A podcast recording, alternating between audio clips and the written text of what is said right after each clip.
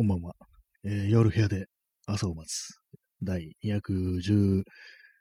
回かな。えー始まります、えー本日は12月の4日、時刻は23時2分です。そして開幕、ね、早速、ハートレンダーありがとうございます。ということで、今日もやります。今日は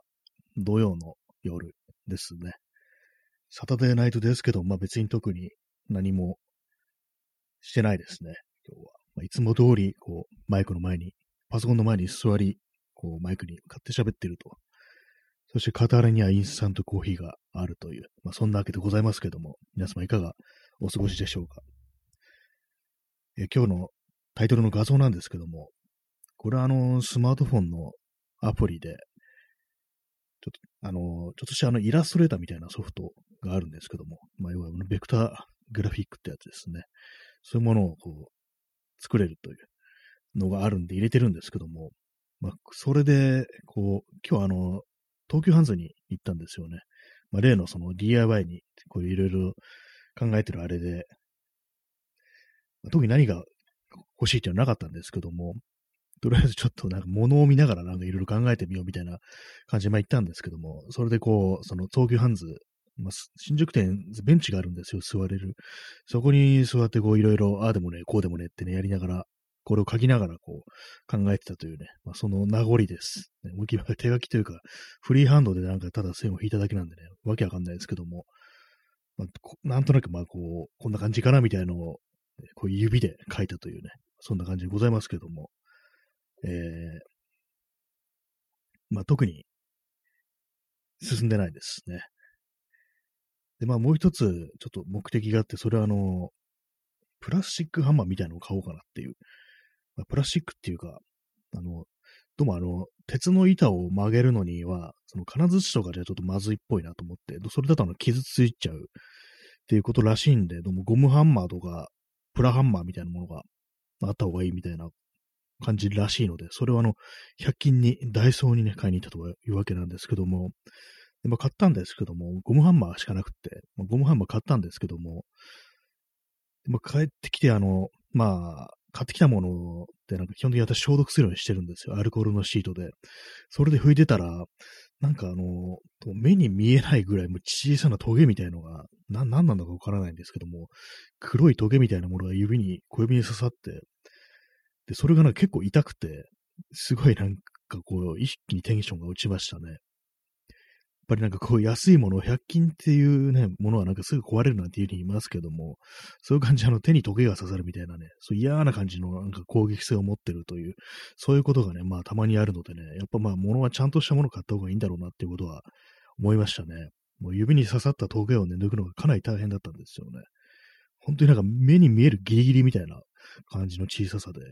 でも髪の毛一本よりも細いんじゃないかみたいな、そんな感じなんですよね。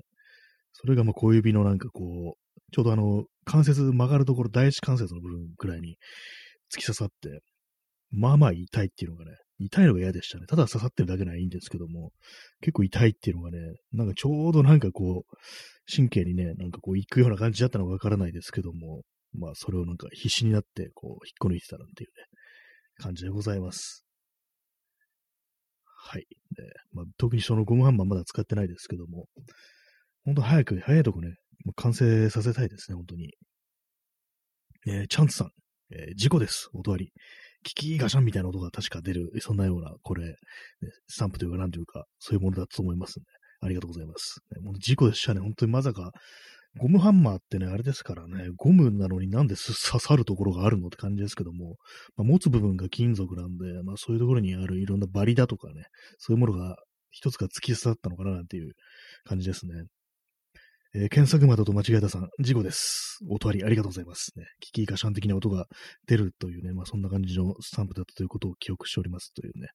感じさっきと同じこと言ったじゃないか、言ってるじゃないかっていう感じですけども、本当になんか事故がね、起きましたね。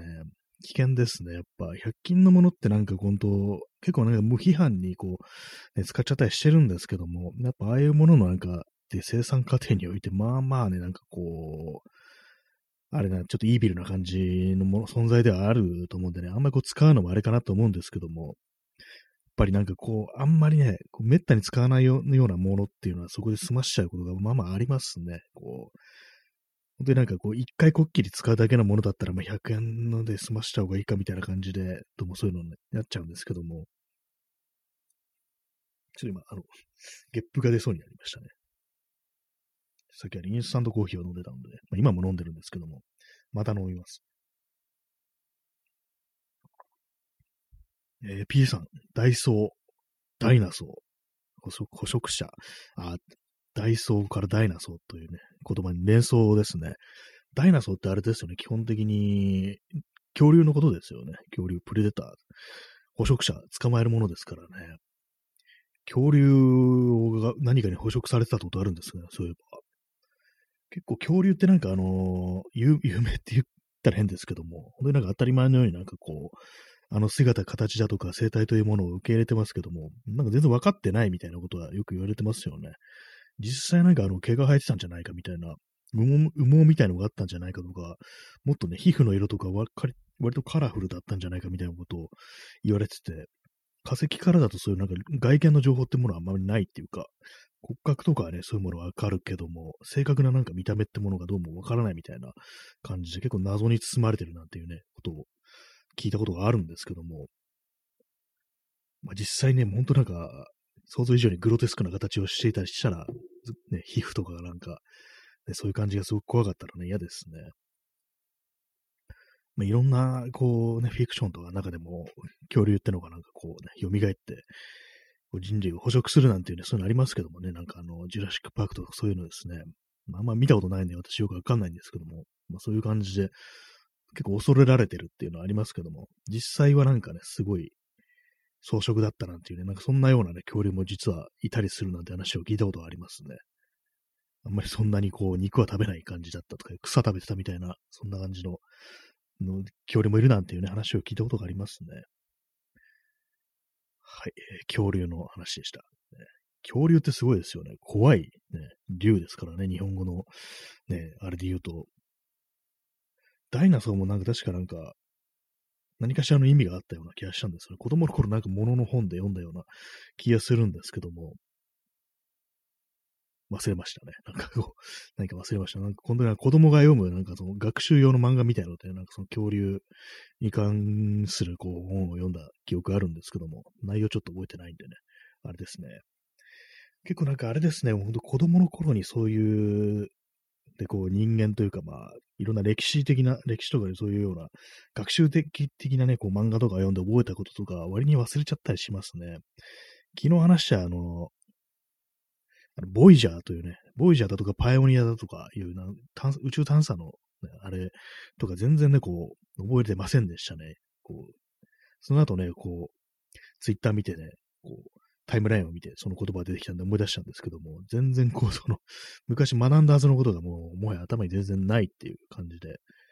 そのボイジャーっていう言葉一切思い出せませんでしたというね、そんな感じです。えー、チャンツさん、あんまり図体がでかすぎると、小回り効かなくて捕食に向いてなさそうですよね。そうですね。確かに、あの、なんかね、あれ素早く動けると思えないですよね。ティラノサウルスだとかね、ああいうものが、どうにもね、なんかこう、その映画とかで、ね、フィクションで出てくるのを見ると、すごく素早く動いてますよね。考えてみたら、あのね、画題の大きさであんな動くことができたのかなっていうふうに、確かに思いますよね。結構、あれなんですけども、あの、よく言われてることとしては、あの、大気の組成が今と結構違ってて、空気が、酸素がなんか濃かったみたいなことをなんか聞いたことあるんですけども、それによってなんか生物のなんかこう、パフォーマンスみたいなのも結構変わったんじゃないかみたいなことを言われてて、そういうあれでもしかしたら、あの、でかい図体でもすごく素早く動けたってことが、ひょっとしたらあるのかなと思うんですけども、まあ、今のね、こう、地球の感じからいくととてもあの、ね、素早く動きそうには見えないですよね、あれが。まあ、わかんないですが、そんなね、まあ、巨大な生物ってものを、そんなに眺める機会もないんですけども、まあ、象とかね、そんな素早く動きイメージはないですからね。結構謎ですよ。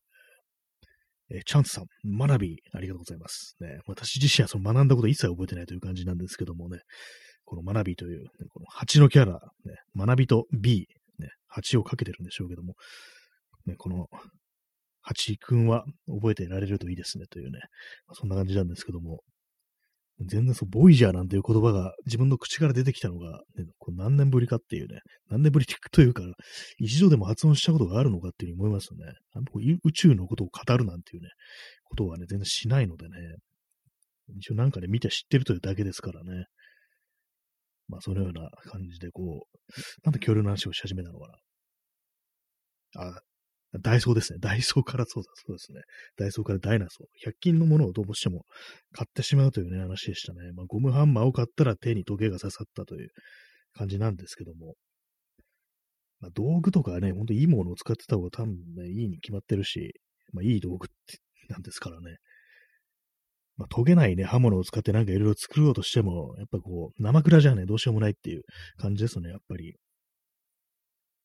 そんな感じ結構ね、刃物とかもね、ちゃんと研がなきゃなっていうふうに思ったりして、最近あのー、こう、彫刻刀とか使ってね、こう、木を削ったりすることもあるんでね、ちゃんと研がなきゃなと思うんですけども、どうもあの、研ぐっていう作業が、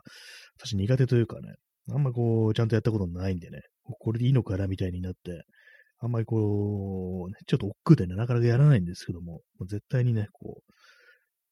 研げる方がいいに決まってるっていうね、そんな感じですよね。まあ、刃物を研ぐで思い出したんですけども、あの、佐藤康というね、作家の、まあ、この放送でも何度かね、話しますけども、あの、映画化された作品がいくつかあって、それがあの、怪談史情景とかね、まあそういう作品で、最近だと君の鳥が歌えるというね、作品が映画化されたんですけども、その他にあの、オーバーフェンスっていう、ね、短編、短編だったかなんかあるんですけども、それがあの、小田切城と青井優でね、こう映画化されたんですけども、で、まあそれ見たんですけども、その中であの、小田切城が職業訓練校に通ってるんですよ。前の仕事辞めて今、職業訓練校で、えー、あの、大工のね、大工さんの修行というかなんかこうそういうのを学んでるんですけども、まあ当然、のみとかね、こう、カンナとかを使うんですけども、それをね、こう、毎日毎日こう、その、学校に行って習った後に、こう、手入れしてね、ちゃんと研いでるっていうね、そういうシーンがあるんですよね。で、そのなんか家族かなんかに、こう、でもなんか熱心にちゃんと研いでますね、みたいなことを言われて、まあね、みたいなことを答えるシーンがあるんですけども、なんか妙にそのシーン印象に残ってますね。結構毎日刃物を研ぐってかなりめんどくさいですよね。確かに大工さんがね、あんまこう、ちゃんとした道具使ってないっていうのはね、ちょっとあれですからね。結構その道具の扱いってものがね、すごくこう、そう職人的なことをする人ってのは、まあ、人によると思うんですけども、結構まあ、神経を使うっていうことがあるらしくって、地面にね、直に置かないっていうね、そういうこととかね、結構あるらしいんですけども、まあそういうことをね、結構思い出しますね。やっぱ道具を大切にするっていうのは、よくまあ腕さえあればなんていうふうに言いますけどもね、やっぱなん、それでも何の中言ってね、こう、道具あってのものだからっていうね、そういうなんていうか、ものに対するこうリスペクトみたいなものが、こう、そういう形になって現れてるのかななんていうふうに思いましたけども、まあね、こう、学んでる身であってね、こう、そういうふうに完全にまあ、本職ではないという形の状態で、こう、毎日毎日刃物を研ぐっていうのは非常に熱心だな、というふうに思いますけども、まあ私もね、まあ、do it yourself の精神だなんつってね、言ってないで、こう、普通にまあ研げばいいんじゃないかなということは思ったりしますね。ね、まあでも、あれですね、刃物といえば、まあそういうふうにあの日常大工とかね、DIY しなくても、あの、包丁とかはね、皆さん結構使うと思うんですけども、あれはどのくらいのペースで皆さん研いでますか？私一応砥石みたいなのがあって、あのなんかローラーみたいになってて、普通になんかその溝みたいに通して、スッてなんか引くと研げるっていうやつなんですけども、あれもなんかね、本当はなんかもっとやった方がいいのかなと思うんですけども、あんまりね、包丁切れなくて困ったことがないんで、まあ熱心に研いでないですね。私聞いたので、あの、ナスを切った後は、なんかちょっとあの刃物の、ね、刃がね、ちょっと生倉になるみたいなことを聞いたんですけども、ナスを切った後はちゃんと研いだ方がいいなっていうね、こと、なんか漫画で知りました。あの、河野文雄の長い道っていう漫画で、なんか夜中に急にこう包丁持ち出してきて研ぐってシーンがあってね、こう、夫の方がね、ビビるんですけども、殺されるんじゃないかっつって、いや、ナスを切った後だからっていうね、なんかそんなことを言うっていうシーンがあって、あ、ナス切ると、なんか刃物ってちょっと、あれになるんだっていうね、鈍るんだみたいなね、ことを思ったんですよね。それがなんか刃物、包丁で研ぐとき必ずその漫画を思い出すっていうね、感じになってますね。確かにナスの皮ってちょっと分厚いというか、なんか妙に刃物を通さない感じ、弾力があって刃物を通しにくい感じなんで、確かにちょっとあれはなんか歯にね、良くないな、なんていうような感じのことはね、思ったりしますね。すごいどうでもないしますね。包丁の、包丁の研ぎについて語ってますけども、えー、インスタントコーヒーを飲みます。まあそんな感じで、あの、今日はあの、まあ、特に何をしたという日でもないんですけども、あれですね。まあ、東京ハンズに行ったぐらいのね、ことしかないというね、そんな日でございました。えー、ダーマさん、からくり人形がコーヒーを入れとする漫画ですね。ありましたね、なんかその、からく、確かに、その、なんかどっかから拾ってきたんだかもらってきたんだったか、なんか古道具屋だから買古道具屋から買ってきたんだか、なんだったかでね、そう、からくり人形があって、それがなんかコーヒーを入れに来るなんていうね、そんな展開があるというね、話でしたけども、あの漫画あれなんですよね。あの漫画っていうか、あの、河野文雄の漫画自体が結構ね、あの、中野区の哲学堂だとか、野方だとか、結構そのあたりをね、どうも舞台にしてるぽいと。結構なんか、それっぽい風景を、私もね、結構通ったりするんで、そのあたりとか、これあの、中野のあそこじゃんみたいな感じのことをね、その漫画読んでて、思ったりしたことがあったんで、なんか妙にね、その辺の、なんかローカルな視点を見て、こう、見た時の漫画としてはね、私の中にまず出てくる。作家ですね、河野文雄っていうのは。まあ、他にいろいろ有名な作品ありますけどもね、そういうなんかこう、4コマ的な漫画だとかね、短編だとかに、そういう実際のこう東京の風景みたいなものが結構あの細かく描かれてたりして、なるほど、この人は、ね、中野に対して結構愛着を持ってるな、なんてことをね、ちょっと思ったんですけども、実際ね、どうかわからないですね。あの、なんでしょう、夕凪の町桜の国ってね、結構有名な作品ありますけども、あれはなんか、本当に、荒井薬師者とか、まあ、中野の哲学堂だとか、あの辺がね、こう、出てきたりして、あの、中野通りっていうのが、あの桜並木になってるんですけども、結構そのシーンがね、割と印象な、こう、春のね、になって桜が咲いている、こう、中野通りっていうね、そういうシーンがこう、印象的にね、こう、登場したような、そんな記憶がありますね。結構あれです街の話となると急になんかこう、ベラベラしゃべり始めるというね、感じですけどもね、実際のこう、街というものがこう漫画の中登場してくると、なんか妙にね、こう、細かいところまで見てしまうななんていうね、そんな感じでございます。まあその、今日はあれなんですよね。そのハンズってのは新宿の東京ハンズですね。行ったんですけども、まあ新宿の街の様子、まあ別にっていう感じですね。いつも通りなんですけども、新宿に行くと大体毎回その、南口というところにあの、フラックスっていうビルがあるんですね。タワーレコードと書いてるビルなんですけども、大体まあその、そこの前に広場があって、でそこを見下ろす位置から必ずこう写真を撮って、それはあのインスタの定点観測のね、アカウントがあるんですけども、そこにアップするっていうのはやってるんですけども、あんまりね、こう、変わりがなくって、あそこは。もう10年ぐらいね、もうあんま変わってないんですけども、最初にこう写真、そこの写真撮ったのがね、こう10年、ちょうど10年ぐらい前なんですけども、確かあの、その311東日本大震災の直後のあの、原発事故で、あの、計画停電だ、節電ですね、節電。節電やってる時期で、かなりね、こう、暗かったんですよ。その時なんかもう、から、なんか、ちょっとその、そこに立って写真を撮るっていうのがちょっと習慣みたいになったんですけども、前はね、結構、まあ、サボったっていうのは結構ありますけども、まあまあ撮ってたりして、で、まあ、10年ぐらい前の写真とね、見比べてみると、あんま買ってねえな、ここみたいな感じで、最近ここを撮ることになんか、あんま意味ないんじゃないかみたいなこと思ってて、ね、まあ、そんなあの、インスタに定点観測用の、観測用のね、アカウントをこう作っといてあれなんですけども、なんかめんどくさいな、これみたいな気持ちになってきましたね。結構ね、帰ってきてね、その写真をこう、アップするんですけども、一応なんかあの、インスタって、なんか縦長の写真にすると、縦位置で撮った写真ってあの、あれなんですよね、比率合わせて上下カットされちゃうっていうね、ことがあるんですよね。あの、比率がちょっとある、ね、ちゃんとしてないと。そういうのもあるんで、左右にこう余白をね、こう入れて、調節してね、真四角にするっていうことをやってるんですけども、まあそれもあの、フォトショップみたいなソフトでね、こう、まあ自動でやるんですけども、ワン、ワンボタンでね、こう、マクロみたいな感じで自動化してあるんですけども、まあそれでまあ大した手間じゃないんですけども、なんかこうめんどくさいなみたいな気持ちになっちゃいますね、どうしても。まあめんどくさいって言ったらね、なんか何でもね、こう、言えちゃいますけどもね、何でもめんどくさいだろって感じになりますけども、そして今気づいたんですけども、今日のね、タイトル、何でも腐していくという悪臭。これ完全に今、そのタイトルにしたの忘れてました。まあ、これはですね、あの、なんていうんですかね、まあ、特に、結構ね、あの、今のね、こう、中年世代みたいな、中年世代っていうのは、結構その何でもね、腐していくっていうね、あんまこうストレートにものをね、褒めない、褒めたりしないでね、まずね、なんかこう、まあ、霊障的な感じですよね。冷たく笑うと書いて霊障ですよね。そういうようななんか、こう、スタイルってものがあまりにも身につきすぎてるんじゃないかっていうね。まあ、特にインターネットとか見てても、大体なんかね、語るときっていうのは、まあ、悪口から入るみたいな、なそういうことがね、非常に多いと思うんですけども、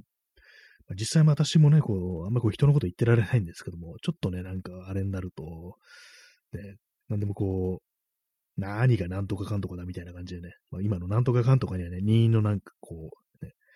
言葉を入れてほしいんですけども、そんな感じ、なんか、何でもこう、悪く捉えるだとか、腐していくとか、そういうようななんかこう、ね、スタイルみたいなのがありますからね。なんかそれをなんか本当にこう、特にインターネット見てるとそういうのばっかりになってきて、結構嫌になるなっていうのがあったりしてね。なんかちょっとしたことを検索してて、あの、まとめサイト的なものが、まあ、昨今ね、まとめサイトってどのくらいね、こう、元気あるのかって感じですけども、なんかそういうのにヒットしちゃうと、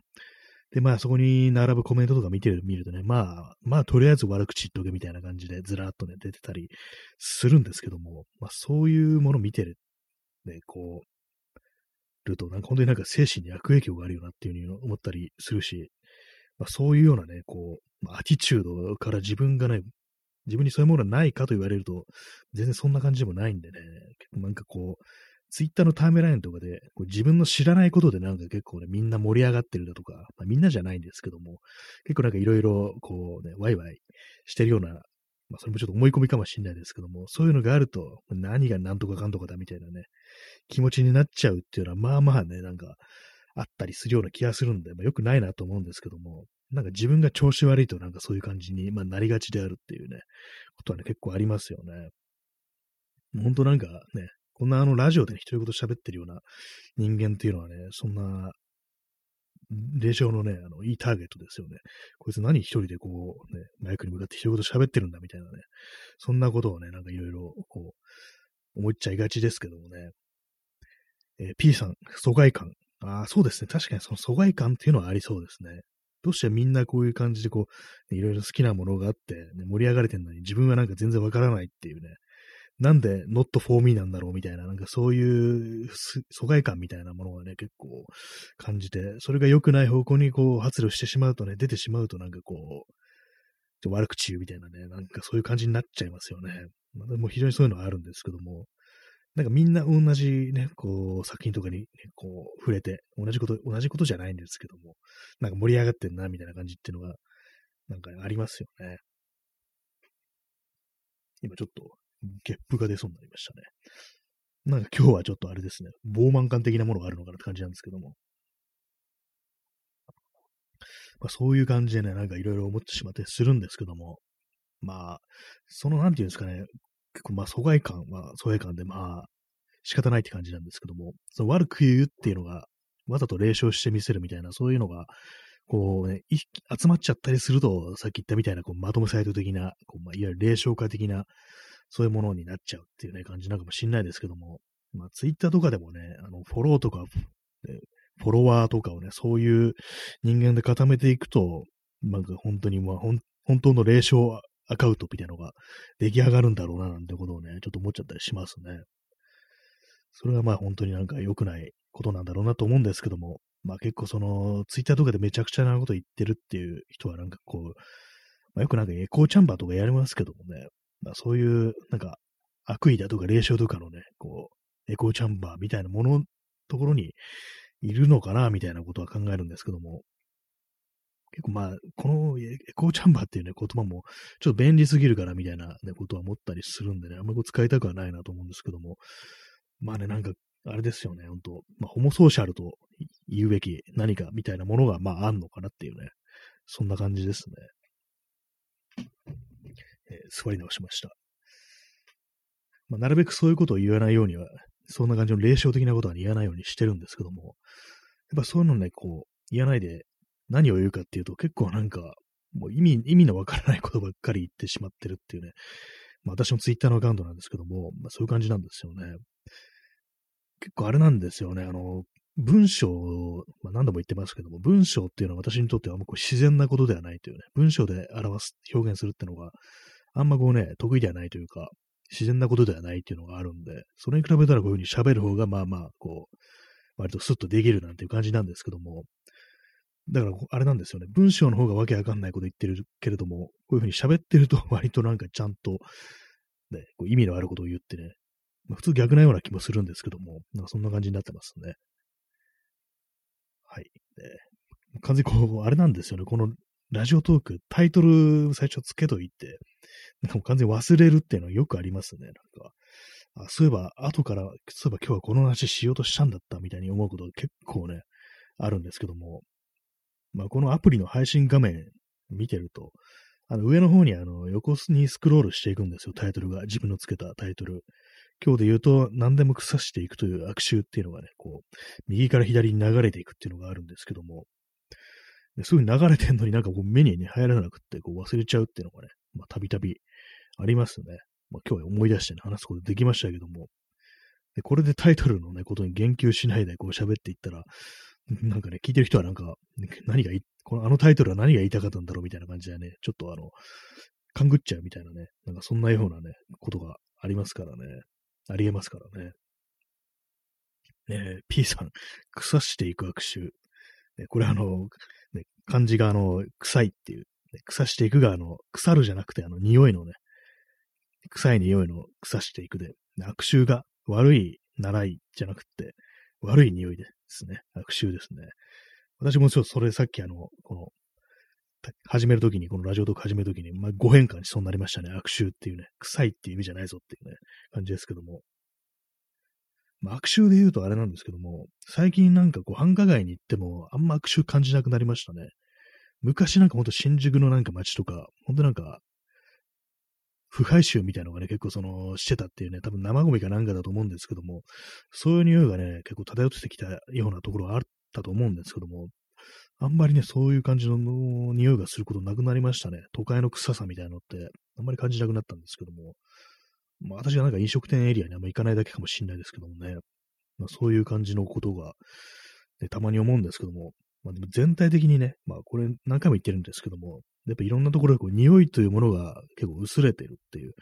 そういうことが結構感じたりするんですよね。冬の匂いとかね、感じませんからね、全然こう、寒くなっても。なんかそれ寂しいなと思うんですけども、そういう感じであの、悪臭というものがま漂ってこなくなったっていうのは、まあそれはあるかもしれないですね。あとはまあね、こういうの、まあ、老化によってお前の鼻が効かなくなっただけだみたいなね、なんかそんな こと言うのもね、ありそうですけどもね。まあ、とはいっても全体的になんかこう季節の匂いみたいなものがなくなったし、まあ、季節そのものがね、こう、ちょっとなくなっていってるっていうのありますからね。えー、P さんコロナによって、ちょっとありえますね。いつの間にかコロナになってね、嗅覚を失っていたなんていうね、そんなことね、ありますね。そうですね。匂いが、匂いがね、しなくなるっていうね、そういうのありますからね。実はみんなね、普通に鼻が利く人からしたら臭いんだろうけども、自分だけ気づかないなんていうね、そんなことがあるかもしれないですね。今日あれですね、暑かったですね、外出たら。普通になんか、マウンテンパーカーとか着てったんですけども、結構汗かいて、なんかほん、まあそういう感じでもね、ほんと季節感ないな、なんていうね、ことを思ったりしたというね、まあそんな感じでございますけども、まあ、街の様子、まあ普通でしたっていうね、なんかこう 特に言うこともないですね、もはやもう。前まではね、コロナによって人がいないとかそんな話をしてたんですけども、なんかもう全然もう最近はこう、コロナのこの字も感じねえぜみたいなね、感じですけどもね。そんな感じになってますんでね。今、漢字って言い過ぎですね、今。本当に便利な言葉ですね。まあ、そのような感じ、ね、漢字ってまた言っちゃいましたね。まあ、そういうふうな一日だったというわけでございます。まあ、まだね、こう、夜はまだこれからだって感じはしますけどもね。まあ、とりあえずこの辺で、そうそう、お別れの時間が近づいてまいりましたというところでね、本日もまあご清聴ありがとうございましたというところでございます。ね、今また漢字って言いそうになりましたけどもね。